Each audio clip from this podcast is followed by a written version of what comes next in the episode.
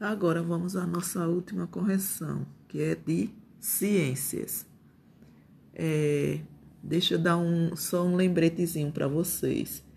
Geografia e ética não terão correção porque são respostas pessoais, certo?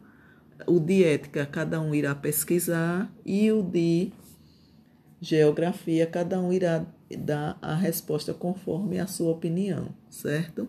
Então vamos lá, ciências. Lá na página 66, é, letra D. O que as duas crianças deveriam ter feito assim que perceberam que saíram faísca dos fios próximos à tomada?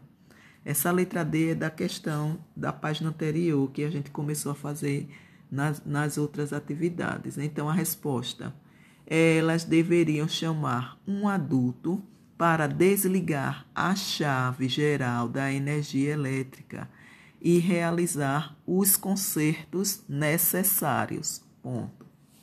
Questão de número 3. Observe a ilustração e responda. Viram aí o que, é que tem na imagem? Um garoto soltando uma pipa próximo à rede elétrica de energia. Aí, letra A pergunta: Júlio está se divertindo de maneira inadequada. Por quê? Resposta: Porque ele está empinando pipa próximo a um poste de energia elétrica. Ponto. E letra B. Porque a brincadeira de Júlio é perigosa?